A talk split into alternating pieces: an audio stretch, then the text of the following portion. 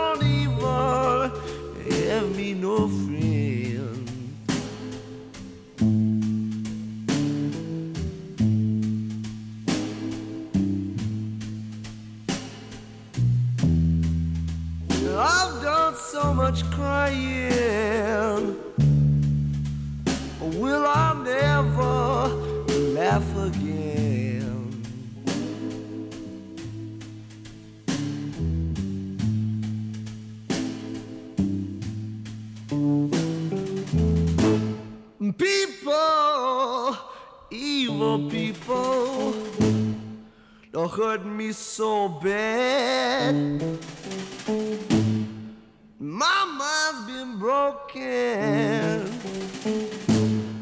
My heart feels so sad. The evil people.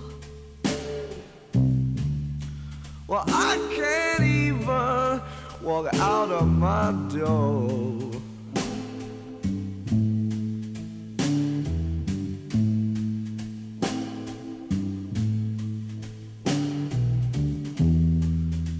I ain't different from nobody. And I just can't take no more.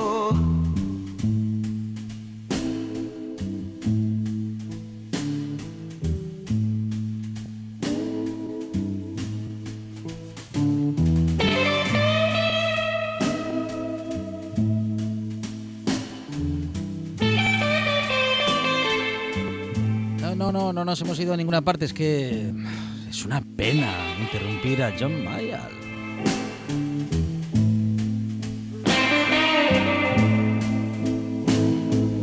Y a Peter Green ni le cuento.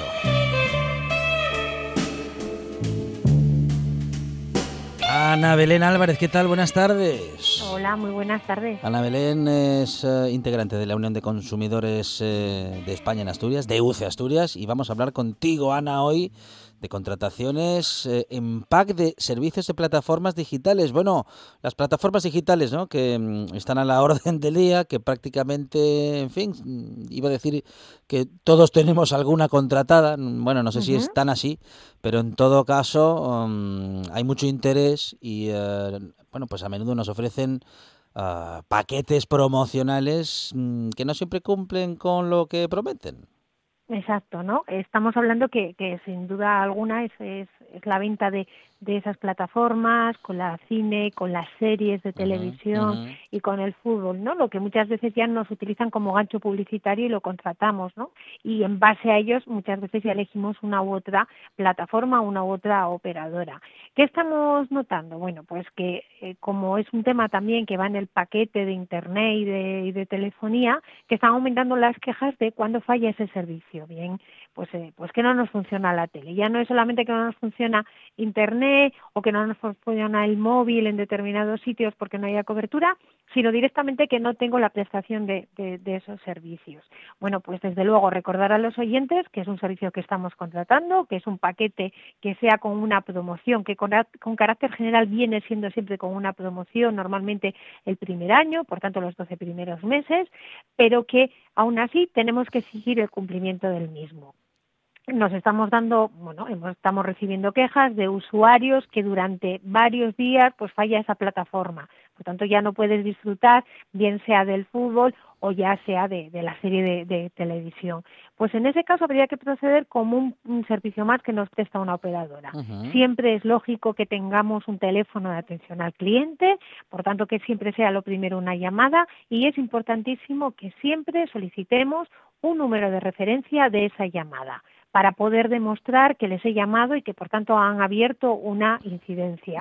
A partir de ahí, si el tema se complica en el sentido de que pasa el tiempo, pasan los días y no tengo ese servicio, entonces es cuando merece la pena o tendremos que hacer la reclamación ya por escrito al domicilio social que nos aparece en, en las facturas.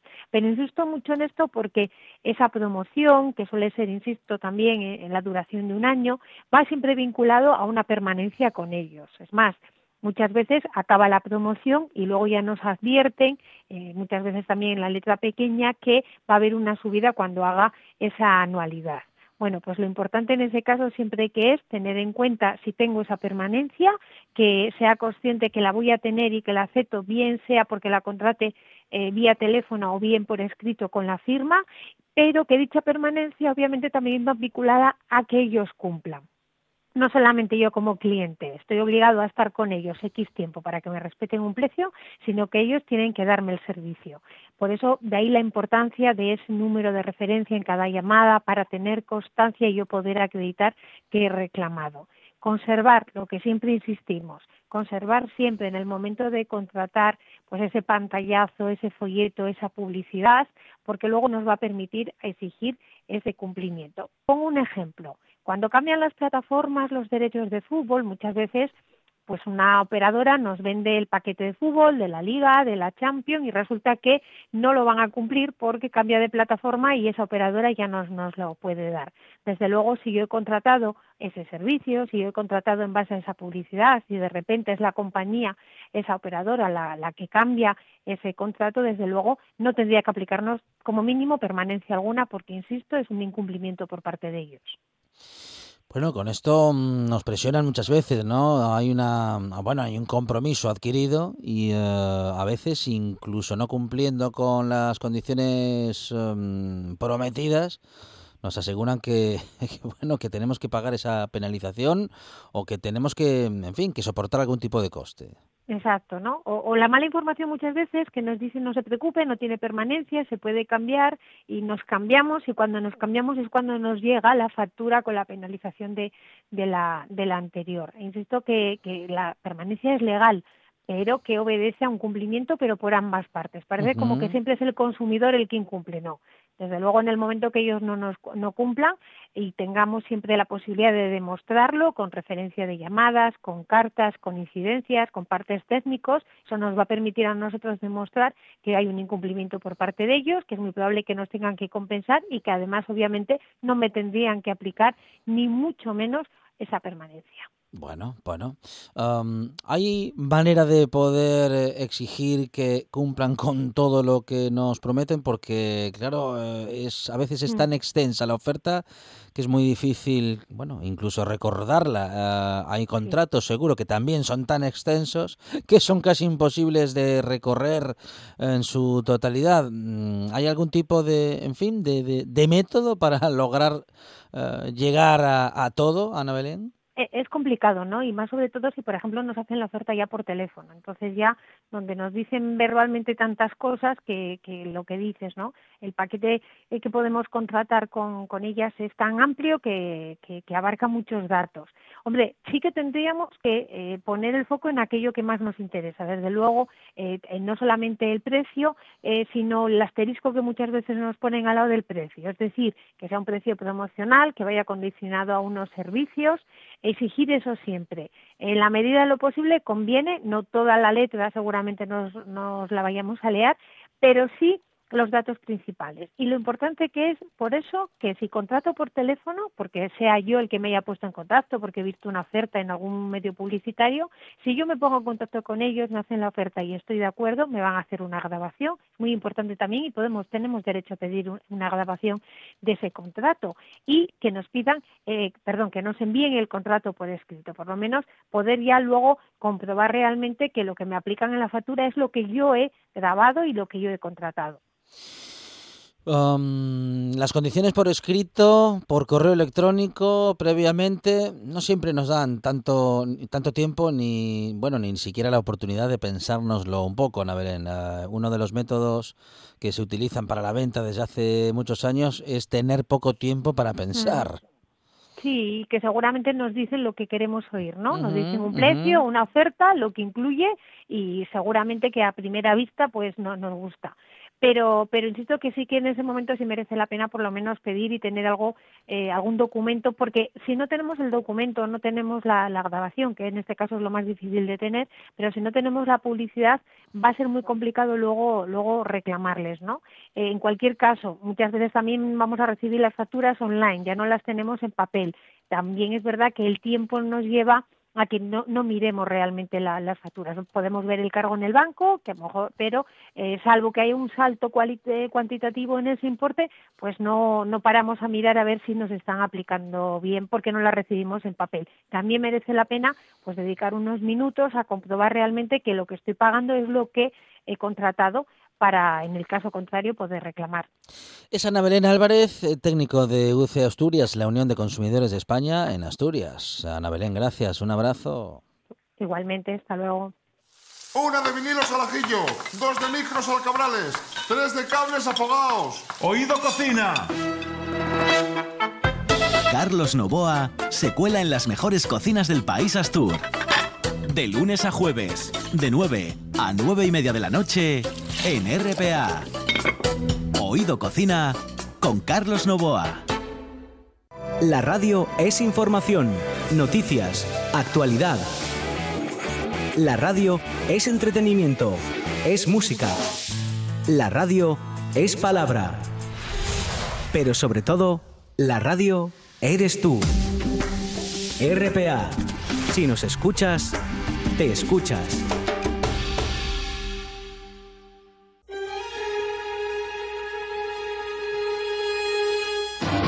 En la buena tarde.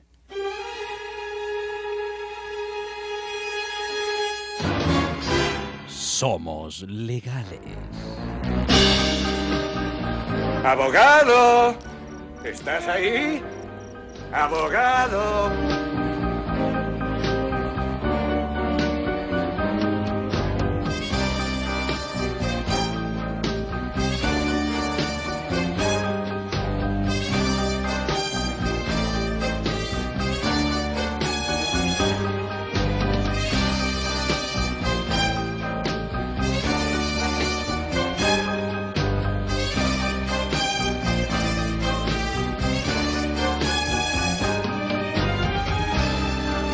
Estamos con eh, nuestro abogado de guardia, Borja Álvarez, en esta buena tarde. Borja, ¿qué tal? Buenas tardes. Hola, muy buenas tardes. Aquí estamos. Bueno, eh, a Borja le podemos encontrar en borjaabogados.es y también en la calle Covadonga número 5 de Oviedo. Hablamos en este caso, bueno, otra vez de una sentencia. Mucho nos gusta hablar de sentencias. Sí, ¿eh? últimamente. bueno, si, dan conversación. es una en la que el Supremo permite a Hacienda embargar el salario mínimo, algo que hasta ahora, mm, en fin, no, bueno, no estaba previsto. Sí, lo que pasa que, bueno, es toda una pequeña trampa. Bueno, estaba previsto de otra manera. es toda una pequeña trampa. Eh, perdón, ¿eh? Sí. Yo lo primero que pensé fue que antes de que me lo... O sea, el salario mínimo. Eh, pueden embargar lo que me sobra después de gastarlo, digamos, después de los gastos principales y tal pues lo, yo, lo saco todo. y eso lo pensaste tú. Y ya está. Y el 99% de la población española, o por lo menos el 100% de quienes leyeron Y luego si el 31, eh, si encuentran algo, que lo pillen. Que lo pillen. Eh, en todo caso, yo pensé eso y pensé también otra cosa. Dije, ¿quién sería el que con el salario mínimo interprofesional todavía le sobró. Es que a ese hombre hay que ponerlo, a esa mujer hay que ponerles un monumento, porque con 900 euros al mes, que es el salario mínimo interprofesional, esta persona cobraría menos, llegar a fin de mes y que te sobre, realmente eh, esa persona debería estar eh, dando clases de máster. De economía. o aquello que se daba antes de economía doméstica que se daba en, el instituto. aquella economía doméstica. Vamos a ver eh, hay unas cantidades mínimas inembargables ¿vale? La ley de, enjuiciamiento civil establece unas cantidades mínimas inembargables y es el salario mínimo interprofesional. Es decir, inembargables en cuanto a salarios tú no puedes embargarle a alguien por menos de, o sea, alguien que gane menos de 900 euros o 900 euros, tú hasta ahí no lo puedes embargar. ¿Vale? De ahí hacia arriba, hasta el doble, se establece, o hasta el triple, hasta la cuarta, cuatro veces o cinco veces, se establecen unos tantos por ciento. ¿Vale? Tú ganas 900 euros y te pueden embargar nada. Cero. Vale. De 900 a 1200, o sea, a 1800, perdón, al doble, te pueden embargar el 30%. Es decir, si ganas 1.800 euros, pelaos, si te pasas un euro y entramos en el siguiente tramo, 540, 270, 270. Porque solo te pueden embargar de los segundos 900. Los, ah, los primeros 900 son vale, inembargables. ah, vale, vale, bien, bien, bien. bien, ¿Vale? si tú ganas 2.700 euros, es decir, tres veces... Pero quitamos los, los 900 de base son, Tú ganas 2.700. son inimputables. Tú ganas 2.700. Hay 900 que no te embargan y de los otros 1.800 te embargan el 50%. Uy. ¿Vale? luego te embargan el 60 y luego te embargan el 75, siempre respetando el salario mínimo interprofesional. Por eso, cuando se discute mucho sobre el establecimiento del salario mínimo interprofesional, que si se sube el SMI, que si no se sube, qué valor tiene, que eh, en estas cosas tiene mucha importancia el salario mínimo interprofesional. Porque si tú ganas 900 euros y el salario mínimo estaba en 600, pues tú tendrías 300 euros sobre los que sería embargable, un 30%, pero de esta manera a ti te respetan el mínimo vital, prácticamente es un mínimo vital para vivir y mantenerte. 900 euros al mes no es tanto. Cada uno que haga cuentas en, su, en su cabeza de lo que gasta al mes en un alquiler, luz, etcétera, etcétera. Esto es lo que se puede embargar del salario. Pero claro, cuando tú tienes una deuda que vas a ejecutar, tú puedes embargar bienes de esa persona. Y normalmente se hace una averiguación patrimonial y se intenta embargar las cuentas corrientes, porque uno dónde va, dónde hay dinero, y dices, ¿qué dinero tiene este señor o esta señora? Mire, pues tiene esto en el banco, pues embárgueselo. ¿Vale? Hasta ahora, eh, y esto, yo no sé qué, eh, de momento esto está funcionando, o sea, la sentencia lo dijo para, es una sentencia del contencioso y es para Hacienda, pero yo no sé cómo va a poder afectar a los particulares. Se da una circunstancia un poco mm, anómala, vamos a llamarla así. Una persona gana 800 euros o gana 900 euros y yo lanzo un embargo sobre la cuenta. En ese momento en la cuenta hay 300 euros y yo embargo esos 300 euros. Vale, pues hasta ahora la gente estaba, por lo menos en el juzgado, ya no tanto en Hacienda, bueno, en Hacienda por lo que veo también se estaba haciendo, la gente lo que decía era decir, oiga, mire, mis únicos ingresos son 900 euros al mes. Si usted me coge a mitad de mes cuando aún me quedan 300, ciertamente me está embargando por debajo del mínimo inembargable. Con lo cual, no puede usted hacer ese embargo efectivo sobre mi cuenta corriente, porque en esa cuenta corriente solo hay mi salario mínimo interprofesional. Es fácil de entender. Uno, hoy en día, no es como antes, antes tú ibas al banco y decías, dame la, nómina de libramiento que decíamos en, en la cuenca y el banco te decía uno, dos, tres, hasta que te daba tu dinero. Tú te ibas con ese dinero a casa y ahí empezabas a, contar. ¿Qué pasa? Que en aquel momento, cuando se embargaban los salarios, tú cuando ibas y decías, dame, mi, dame el libramiento, el banco decía, mira, tienes 100, pero como realmente te embargaron 300, pues te doy, solo te puedo dar 700. Y dices tú, pues bueno, vale. En la cuenca lo entiendo muy bien cuando se apuntaba en el economato primeros. Claro, tú apuntabas en el economato y, a primeros cobrabas menos porque ya lo habías gastado, ¿no? Eso es un poco lo mismo. Pero claro, en la época moderna, en los tiempos modernos, nadie tiene el dinero en casa. Tú no vas y cobras y lo llevas a casa, sino que lo tienes en el banco y ahí entran tus recibos y tú ahí lo tienes domiciliado, etcétera, etcétera. Entonces, ahí se produce el, problema o la confusión. ¿Qué parte es salario y qué parte es ahorro? Hasta ahora decíamos, mire, este señor gana tanto, no tiene ningún otro ingreso, con lo cual todo lo que tiene es salario. Y aquí lo que viene a decir el Tribunal Supremo en esta sentencia es que no, no, lo que queda no es salario, lo que queda es ahorro. Viene a decir, esa, lo diferencia de una manera, tú cobras este mes y al siguiente, y cuando cobras el segundo, lo que te queda del primero, eso es ahorro. Claro. Eso no es salario, eso es ahorro, porque ciertamente tú no lo gastaste. Pero es ahorro de los ingresos del salario mínimo. Claro. El tema, a ver. Si no hay. El tema tiene dos vertientes. Si un mes ingresaron 900 y al otro otros 900, 1800. Claro, el tema, a ver, el tema es... Y, milagrosamente, pues no sé... El tema tiene varias vertientes. Eh, es, eh, el Tribunal Supremo lo que está diciendo es, si tú con ese dinero te da para guardar, lo que guardes paga tus deudas. Si a ti te está sobrando para guardar, paga tus deudas. Porque yo realmente, si no, no voy a poder ejecutar esta deuda. Y tú la deuda la tienes. Claro. Con lo cual, paga tu deuda. ¿Vale?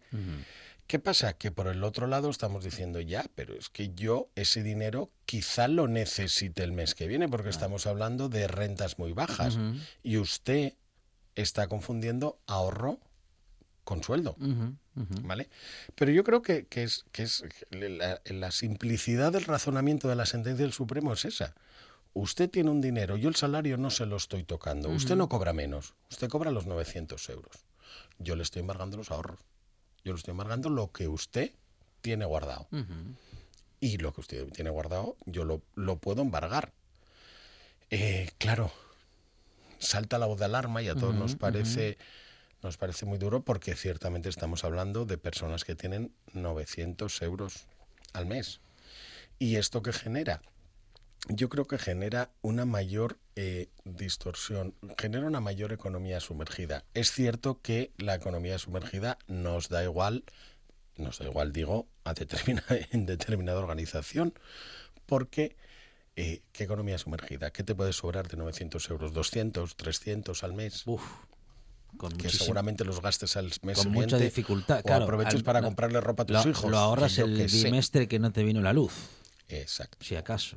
Exactamente. Con lo cual es una forma de mm, crear una economía sumergida otra vez, como siempre hubo, que parece que salió todo con el euro, pero que vuelve a haber otra vez, pero es una economía sumergida de subsistencia, una economía sumergida que realmente ni a Hacienda ni al Ministerio de Economía les importa lo más mínimo, esa, esa economía de subsistencia. Pero el Tribunal Supremo establece, yo siempre lo digo, mm, los tribunales trabajan con la ley, interpretan la ley, y su interpretación de la ley va por ahí, va por donde, por donde yo te, estoy comentando, ¿no? Está diciendo yo no te estoy embargando sueldo, sino que te estoy embargando ahorro. ¿Qué es ahorro? Todo aquello que te sobra a final de mes. Todo aquello que no gastaste de tu sueldo. Eso es ahorro. Y como es ahorro, lo puedo embargar. Ese es el razonamiento así de simple que al Tribunal Supremo no le importa la economía sumergida. Cierto es, la solución... Ahora, el razonamiento que yo hice al principio funciona, ¿no? ¿Cómo? Al razonamiento que hice yo al principio. Claro, no, no, no, pero es que es la solución. Quiero decir, después de que pague las facturas y demás, el resto bajo el colchón. Yo, lo que pasa es que muchas veces cuando, eh, muchas veces hay una mala organización económica, todos tenemos una mala organización económica. Generalmente cuando una persona experta en, en, gestión económica eh, ve la gestión económica de un domicilio, de una casa o un particular, normalmente se vuelve loca porque ninguno funcionamos así. Pero ciertamente si uno en esa situación con 900 euros cobra los 900 euros el día 5 y logra organizar sus recibos para que le lleguen el día 7, pues el día 8 saca el dinero que le sobra y vive. Exige una organización, exige un esfuerzo, pero vive. Eh, yo que lo digo muchas veces, yo me encuentro muchas veces en el despacho con, con, este, con este tipo de gente, no quiero decir este tipo de gente de manera despectiva, ¿no? sino porque me encuentro con gente habitualmente que está muy en el límite, que está muy con muchos problemas económicos, que está con muy pocos ingresos, que tiene que subsistir con, en, el, en la economía sumergida, etcétera, etcétera.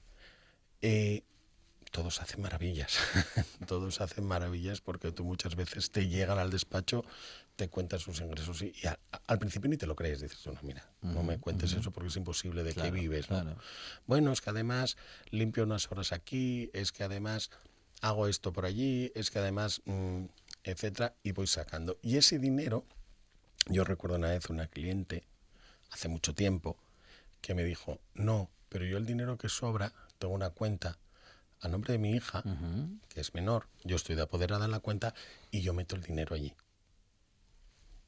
¿Me lo pueden embargar? Me decía ella. Dije, no, porque la cuenta es de tu hija. Y a tu hija no le pueden embargar el dinero, solo te lo pueden embargar a ti.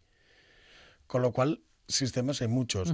Lo que es bastante penoso es que tenga que andar con este equilibrio y con estos, con estos recursos las personas que menos recursos tienen precisamente. ¿no?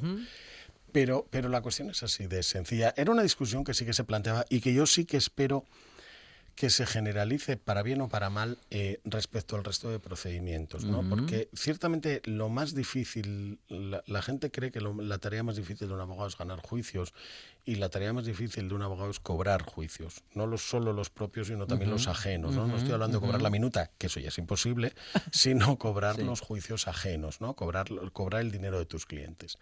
Porque ciertamente las averiguaciones patrimoniales salen negativas, porque ciertamente es más difícil o más costoso embargar un bien. A veces te dice la gente, embargamos el coche, pero es que te sale más caro embargar el coche que quedarte con, que, cuando... quedarte con la deuda. Es que te sale bastante más caro, vas a tener que pagar una pasta, el coche luego no lo vale, vamos a generar un montón de gasto y es que no merece la pena, ¿no? Porque hay que anotar, hay que embargar, hay que... Es, es, un trámite del copón.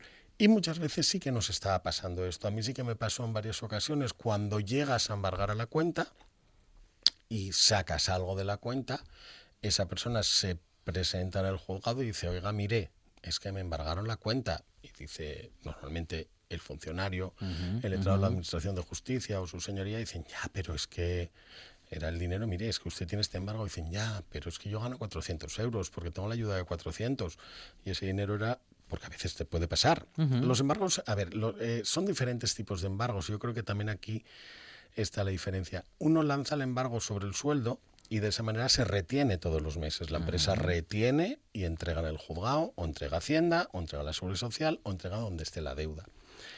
Pero cuando uno hace el, embargo sobre el banco, el banco no tiene una anotación donde va sacando cada vez que entra dinero, sino que el banco cuando tú le dices, oiga, mírame esa cuenta y embargue, él mira la cuenta, si en ese momento hay dinero, lo saca y se lo manda al banco. Los embargos de los bancos son como puntuales. o sea, no podemos estar todos los días mandando porque, porque nos mandarían a los abogados a, hacer gárgaras, ¿no? Pero ciertamente de vez en cuando nosotros sí que lanzamos en los procedimientos ejecutivos y Hacienda hace lo mismo y dice, oiga, ¿hay dinero ahí? Sí, démelo. Queda embargado y descontamos. Esa es la diferencia. Por eso en los sueldos no se embarga, sí, porque se va por debajo del mínimo, pero, las, pero el dinero del banco entra automáticamente. En el banco no hay mínimos. No hay mínimo que te impida embargar una cuenta. Tú una cuenta puedes embargar 5 euros que haya o 357.000. Lo que hay en el momento, tú de ahí sacas. Esa es la diferencia y por eso hay el problema con esta sentencia, porque los embargos también son distintos. Si yo embargo sueldo, yo voy a la empresa o al organismo que paga ese sueldo y le digo, ¿cuánto gana este señor? Mire, pues este señor gana 1.800. Mm, Quítele 270 euros todos los meses, el límite. ¿Vale? Y a partir de ahí, todos los meses, eh, se va quitando esa cantidad y se va ingresando. Pero si yo embargo la cuenta, yo voy puntualmente a esa cuenta. Y se puede sacar todo lo que hay. Y se puede sacar todo lo que hay, claro. Claro, el problema es que a veces lo que hay es, es lo que se ganó. Porque si te coincide, imagínate, te coincide al día siguiente cobrar. Hay un, hay un tema además que la gente tampoco tiene en cuenta, yo sí que quiero que quede claro. Hacienda tiene mucho poder, ¿eh? Y Hacienda, Hacienda tiene mucho poder porque tiene mucho conocimiento. Hacienda sabe perfectamente cada duro que ganamos. Lo decía la canción, ella tiene poder. tiene el poder. Tiene, lo sabe todo. Hacienda lo sabe todo. Sabe dónde tienes el dinero, sabe dónde tal. Que Hacienda no nos pille más veces, vamos a decir que nos pille, o que no detecte más errores, vamos a decir en las declaraciones, es porque no tiene capacidad realmente para perseguirlos todos. Hacienda tiene unos ordenadores que, como nosotros decimos, pitan. Y a veces cuando metes algo, hace pi y lo miran. Otras veces no hace pi o otras veces hace pi y no les da tiempo a mirarlo porque ¿para qué me van a investigar a mí por 100 euros si te pueden investigar a ti por un millón? Lógicamente van a ir por donde pueden. Pero sí que hay una deuda que es embargable siempre, incluso el sueldo y que no hay mínimo. Y son las deudas de alimentos. Cuando hay una pensión de alimentos, eh, da igual que quien tiene que pagar la pensión gane 100, que 200, que 1000, que lo que sea. Porque ahí prima el derecho de los menores. Prima el derecho de los menores y generalmente se embarga todo. Todo. Yo tengo clientes, no, pero sí tengo contrarios a los cuales les estamos quitando todo lo que cobran. Todo para igual, todo para igualar esa mm, pensión. La pensión de alimentos, claro, todo. A ver, eh, tú ponte en el caso de dos hijos, 250 euros cada hijo, 500. Y esa persona está cobrando una, ayuda de 480. Pues esos 480 son para mí y me debes 20 y me debes 20 que voy acumulando en la hucha para cuando tú... Y esa persona no puede, mm, bueno, algún tipo pues meter algún tipo de recurso. Esa persona lo que puede hacer es acudir a un abogado, que en su caso, si no tiene dinero, lo pagará de oficio, o sea, lo pedirá de oficio, y solicitar una modificación de medidas. ¿Vale? Solicitar una modificación de medidas porque ciertamente si yo, cuando ganaba 2.000 euros, decidí, o el juez me obligó a pagar 500 de alimentos, ahora que gano 400 no me puede mantener con la misma obligación. Generalmente en estos casos no hay ningún problema, sí que se bajan las pensiones e incluso yo, en algún caso que tuve de contrario, lo que, lo que hicimos fue permitir a esa persona que cesara en el pago de los alimentos hasta el momento en que viniera mejor fortuna. Te viene un señor enfrente y te dice, oiga, mire, es que yo tengo 500 euros para mis hijos, pero realmente gano 400. Estoy ahora en este momento, en este periodo, gano 400. Lo normal es que dices, bueno, mira, pues no te preocupes, deja de pagar todo, todo judicial, ¿eh? Las cosas hay que hacerlas siempre ante el juzgado porque si no, luego nos metemos en problemas. Vamos al juzgado y establecemos que tú, mientras estés en esta situación, no me vas a pagar nada o mientras estés en esta situación me vas a pagar 100 euros. Y en cuanto soluciones tu situación y pases, vengas lo que llamamos mejor fortuna, vuelves a pagar los 500 euros. No te voy a reclamar lo que debías o sí, bueno, dependiendo del acuerdo que ¿Se puede, ¿Se puede reclamar? ¿Se puede reclamar lo que no se pagó? Si no se pagó, se puede reclamar, claro. Ah, los alimentos se pueden reclamar siempre salvo que haya un acuerdo entre las partes que diga bueno ya que este va mal en estos años en este por tiempo eso es importante hacer ese mm, acuerdo mm. y llevarlo al juzgado vale muchas veces te, te en alguna ocasión te viene no es que claro yo no pagué y ahora es que es que no tenía dinero. Y dices tú ya pero es que si no tienes dinero en el momento de hecho cuando normalmente porque a veces este tema también puede llegar incluso a ser delito y cuando hay esta declaración normalmente el juez o la juez siempre preguntan ¿y usted por qué no modificó las medidas? No, es que no me di cuenta, pero, es que lo tenía que haber modificado usted. O sea, es, es obligación. Tiene usted que saber cuándo puede cumplir una obligación y cuándo no la puede cumplir, avisar porque no la puede cumplir. Pues esto, esto es lo mismo. Pero yo quiero que quede claro eso, que en alimentos no hay mínimo inembargable. En alimentos se puede embargar todo. Y que esta mm, sentencia del Supremo dice lo que dice, pero y, que ahora pero, y que ahora tú y yo estamos aconsejando a todo el mundo. Pero hacer que se cumpla ya será otra ya será otra cosa. A ver, pero esto pasa siempre en todo. decir, yo recuerdo cuando yo empecé a, ejercer, cuando iba a la escuela de práctica jurídica, que nos decían, tú recurrías una multa porque estaba la firma mal hecha. Y que hacía tráfico empezaba a hacer las firmas bien. Tú recurrías una multa porque el velocímetro estaba sin homologar. ¿Qué hizo tráfico? Homologar los velocímetros. De tal manera que cada vez aprendiendo de sus errores, cada vez era más más difícil eh, recurrir una multa. Ahora es prácticamente imposible, ya hay muy pocas formas de, de, recurrir una multa, salvo algunas muy concretas. ¿no? Pues con esto pasa lo mismo. Eh, está bien que nos avisen porque de ahí sabemos cómo actuar para que no nos pase. Es lo mismo, todos vamos aprendiendo un poco en, espalda ajena, ¿no? vamos aprendiendo de cómo, cómo lo hay que hacer. Y en este caso resulta totalmente claro. Insisto, a mí me parece complicadísimo con el salario mínimo interprofesional que te quede para, para el mes siguiente. Me parece súper complicado. Eh, yo no sé, una persona que gana 900, no paga la casa, vive sola y además en, una, en un pueblo donde no es muy caro. y que no tiene coche ni teléfono móvil, porque es que si no ya, ya te vas. Ya en gastos fijos ya. Te vas y Ya son si sois 400, dos, o 500 si euros. tienes, si tienes Sí, hijos, sí, si tienes hijos se te va volando. Es Borja Álvarez, nuestro abogado de guardia en esta buena tarde, que además de abogado tiene mucho sentido común. Que es, gracias. que es el más común de los sentidos.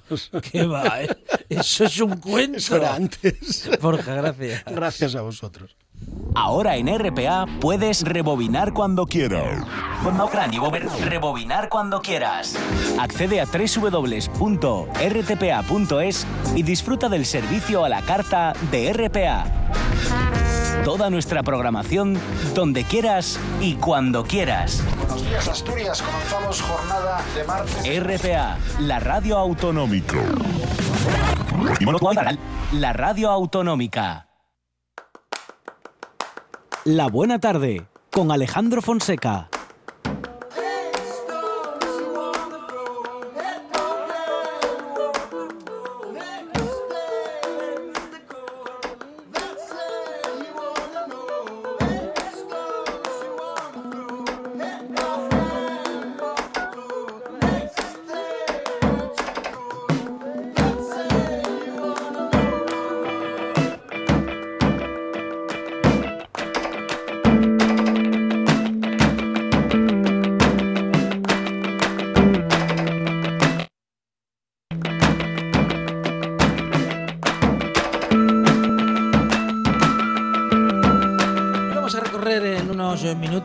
Redes sociales, bueno, o al menos el Twitter, Monchi Álvarez. Hoy Twitter. ¿Ah, sí? No me diga. Como las líneas de la buena tarde. Tuiteras y tuiteros que en el mundo son Sí. Juan Miguel Vaquero, Ajá. en Alemania, Sí. nazismo, en Italia, fascismo, en Estados Unidos, nazismo, en Gran Bretaña, fascismo, en Francia, nazismo, en Jamaica, fascismo, en Japón, nazismo, en Nueva Zelanda, fascismo, en Noruega, nazismo, en España, hizo pantanos, todos mataron igual. ¿Queréis abrir heridas? Vaya, pues sí. Zotón, Hmm, lleva usted llegando tarde a trabajar ya dos semanas. sí. ¿Y a qué viene esa cara de sorpresa entonces? Qué cara dura. Casa Seca, grado medio. ¿Qué perfil es ese? ¿No le gusta el nombre? No, está muy bien, sí, sí, sí. ¿Sabes una cosa buena que tienes? Sí. Dime. No, no, dime tú, dime tú. Javier Durán. Tejero. Sí. El chino facha. Ajá. La bandera del pollo al revés. El chino facha. El chino facha. La pancarta de Franco Vive. Sí. El que se va a levantar de su tumba, pero para aplaudir es Azcona, el guionista de Qué Berlanga. bueno, qué bueno, completamente. Es berlanguiano, pero total, el chino facha. El chino facha. Eso es un personaje. Es, habría sido un personaje de Berlanga. Podría ser un personaje radiofónico. Completamente, el chino facha. Tenemos que hacerle una entrevista al chino facha. Ferran Martín. Hay que prepararlo. ¿Qué democracia consolidada no saca el féretro de su dictador a hombros, lo bendice, lo transporta en helicóptero militar y lo traslada escoltado por efectivos policiales hasta su panteón familiar? Ya. Por favor. Bueno, bueno, bueno. Había que hacerlo seguro, hombre. ¿Qué vas a hacer? Seguro. Leo. Qué bonito es tener perro los días de lluvia. Sí, sí, una maravilla. ¡Ay, precioso! Y los días que no para de llover ni un minuto ni le cuento. Ay. Usted lo sabe, Lo- lo sabe muy bien. Lo sé por varias generaciones, sí, señor. Que no aprendemos. Sí, no aprendemos. Señor Gritos, ¿tú eres feliz con poco? Es que con mucho no lo probé. Entonces, ¿qué, qué le vamos a hacer? Habrá que ser feliz con poco. O intentarlo al menos. Así es. Ay, las redes sociales eh, que están que arden, pero que también nos hacen reír un montón. Monchi Álvarez, gracias. De nada. En toda Asturias. En toda Asturias. RPA. RPA. Esta es tu radio.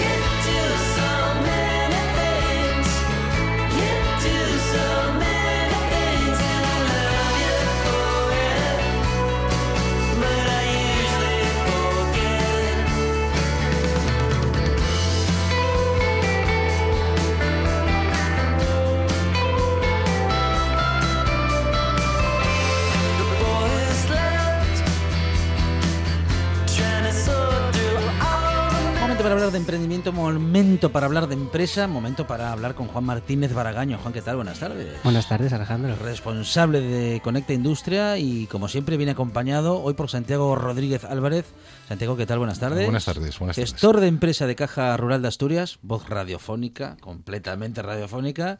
Y bueno, con Santiago vamos a hablar de, premios, de premios que nos sirven y que se crean también justamente para bueno pues para promocionar también la actividad empresarial Juan. Efectivamente son unos premios que valoran el esfuerzo de empresas industriales eh, que hacen esfuerzos en digitalización en, transformarse digitalmente y, han escogido cuatro empresas porque tienen cuatro categorías de distintos sectores que tienen muy buenas prácticas y son un ejemplo a seguir en, en, prácticas de, transformación digital. Santiago, ¿cuáles son los criterios que se sigue para determinar a los ganadores o a quienes se acerquen más a poder ser premiados en estos premios de industria 4.0? Bueno, evidentemente las, eh, las categorías son variadas, son, son cuatro categorías, agroalimentaria, turismo, etcétera. Entonces, esta segunda edición, la verdad que estamos especialmente satisfechos del éxito de la primera edición. Ya tenemos ganadores de esta segunda y yo creo que es una línea muy adecuada por parte de Caja Rural de Asturias desde el punto de vista de, reseñar de nuevo lo importante de, la innovación tecnológica y la aplicación en las empresas y ir adaptándonos a los nuevos tiempos de la forma más rápida posible. Bueno. Sí, y, y nada, yo destacar que eso, que los cuatro premiados son claramente merecidos son cuatro líderes en el sector. Eh, ya sabes que está de moda hablar mal de, nuestro sector, que es la continua crisis, que siempre hay problemas, que si no sé quién cerró. Aquí tenemos casos de, éxito, como a mí siempre me gusta decir, que, hay que sacar pecho de, lo bueno, ¿no? Claro. Y, y realmente hay que dar la enhorabuena. Santiago, ah, nunca ha sido difícil, nunca ha sido fácil ¿no? llevar adelante una empresa, emprender, iniciar un mm. proyecto empresarial. Digo, nunca han corrido exactamente tiempos fáciles para ninguna de estas cuestiones. Eh, mm. estos tiempos podrían ser especialmente difíciles, no lo sé. Bueno, a mí me gusta decir que más que difícil son, son, tiempos diferentes, ¿no? tiempos donde nos tenemos que adaptar.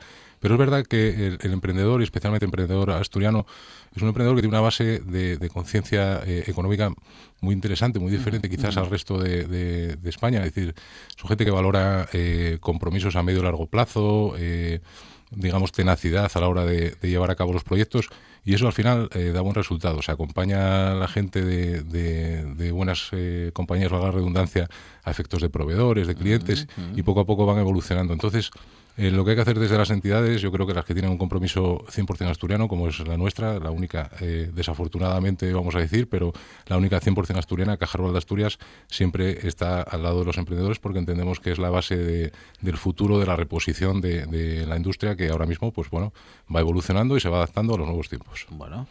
Um, y además, eh, Santiago, teniendo en cuenta también a las entidades bancarias, en este caso la Caja Rural, que es además una herramienta para el empresario. Bueno, no solamente Caja Rural, tú estás en representación de Caja Rural, pero en todo caso las entidades bancarias.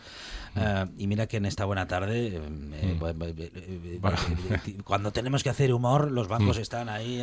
bueno, pues. Bueno, llevamos una racha, digamos, no, especialmente positiva. Digo, para, para meternos con ellos, quiero decir, pero bueno, hablando de empresa pueden ser y de hecho son un aliado para, para, el empresario. Date cuenta Alejandro que la, que la famosa transformación digital en la teoría pues es todo muy fácil de, dibujar y de plantear, pero a la hora de llevarlo a la práctica requiere inversiones eh, muy fuertes. Eh. Todo esto es caro. Los, los tecnólogos no son, son gente muy cualificada que tiene buenos salarios y que es costoso. Entonces, claro, eh, es, un, es una barrera la financiación es una barrera a la transformación digital. Entonces ha habido empresas que bueno que, que lo entienden que, es así, que hay que hacerlo y que ya no solo que bueno son más flexibles a la hora de, valorar los proyectos.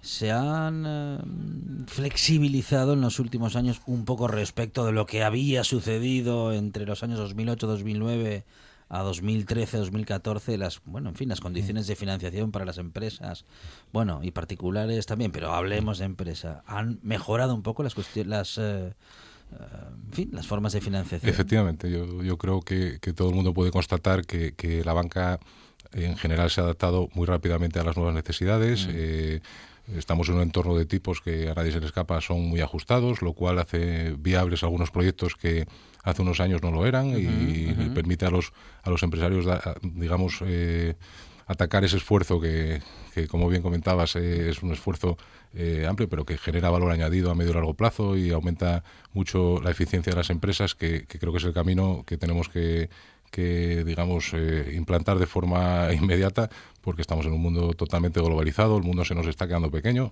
y de momento no tenemos más, con lo cual tenemos que ir compitiendo de una forma, digamos, lo más eficiente posible y, y eso es lo que va a permitir la viabilidad de las empresas. Bueno, bueno.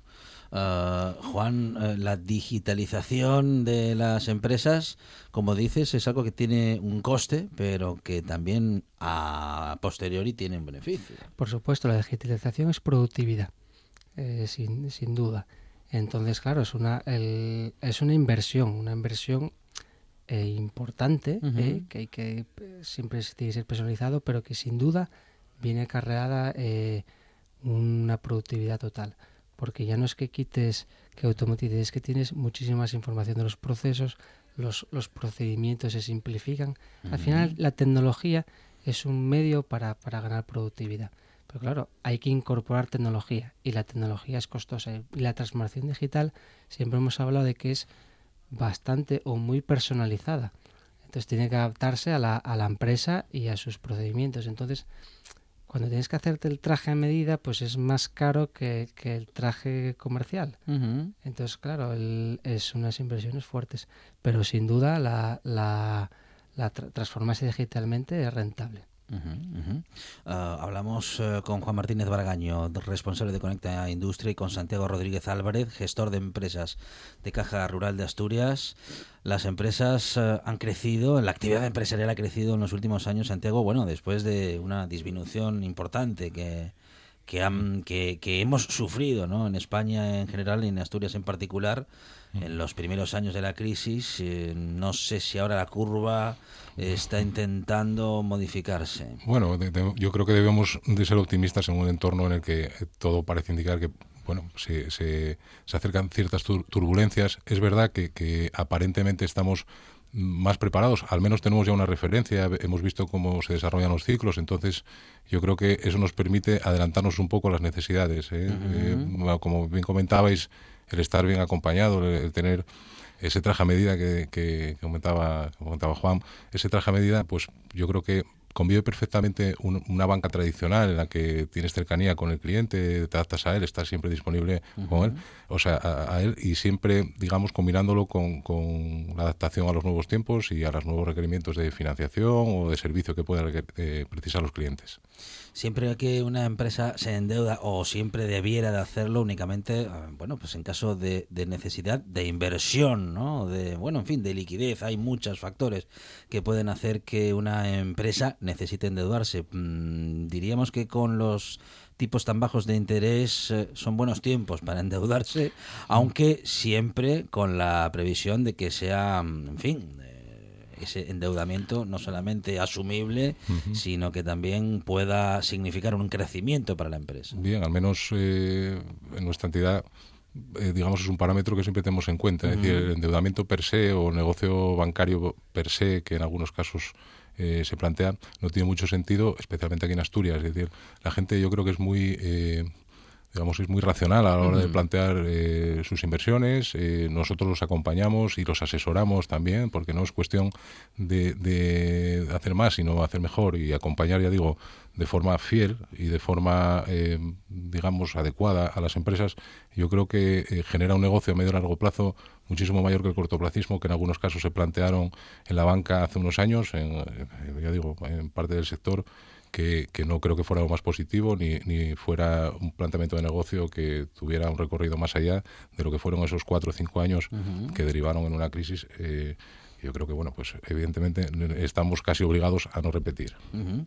Juan, uh, la digitalización también sirve para que podamos uh, identificar si tenemos o no una necesidad de endeudamiento o si tenemos uh, poca liquidez. ¿La digitalización también nos lo deja ver más claro?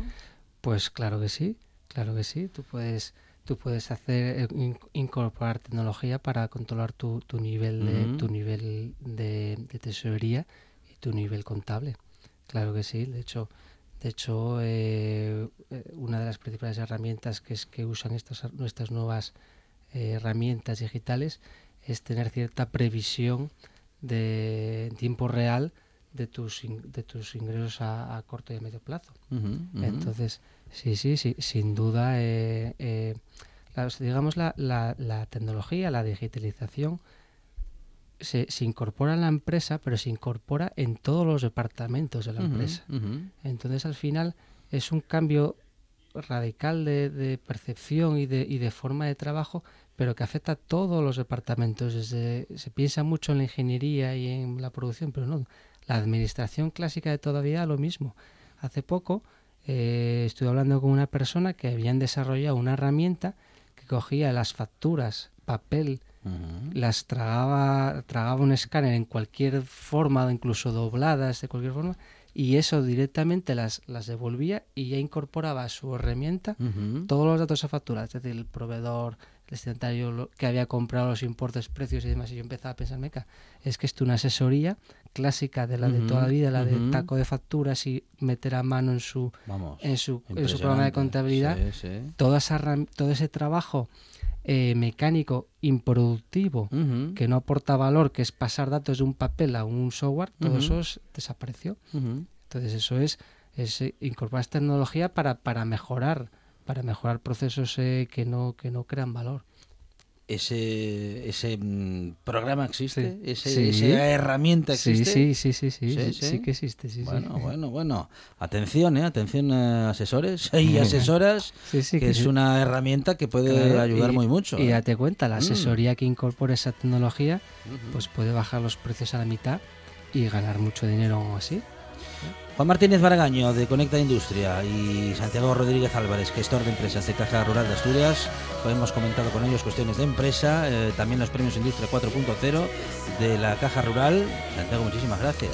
gracias a vosotros por la invitación. Enhorabuena por la iniciativa. Juan, hasta la semana que viene. Hasta la semana que viene. Muchas gracias, Alejandro. Noticias y después José Antonio Fidalgo, que ya está aquí.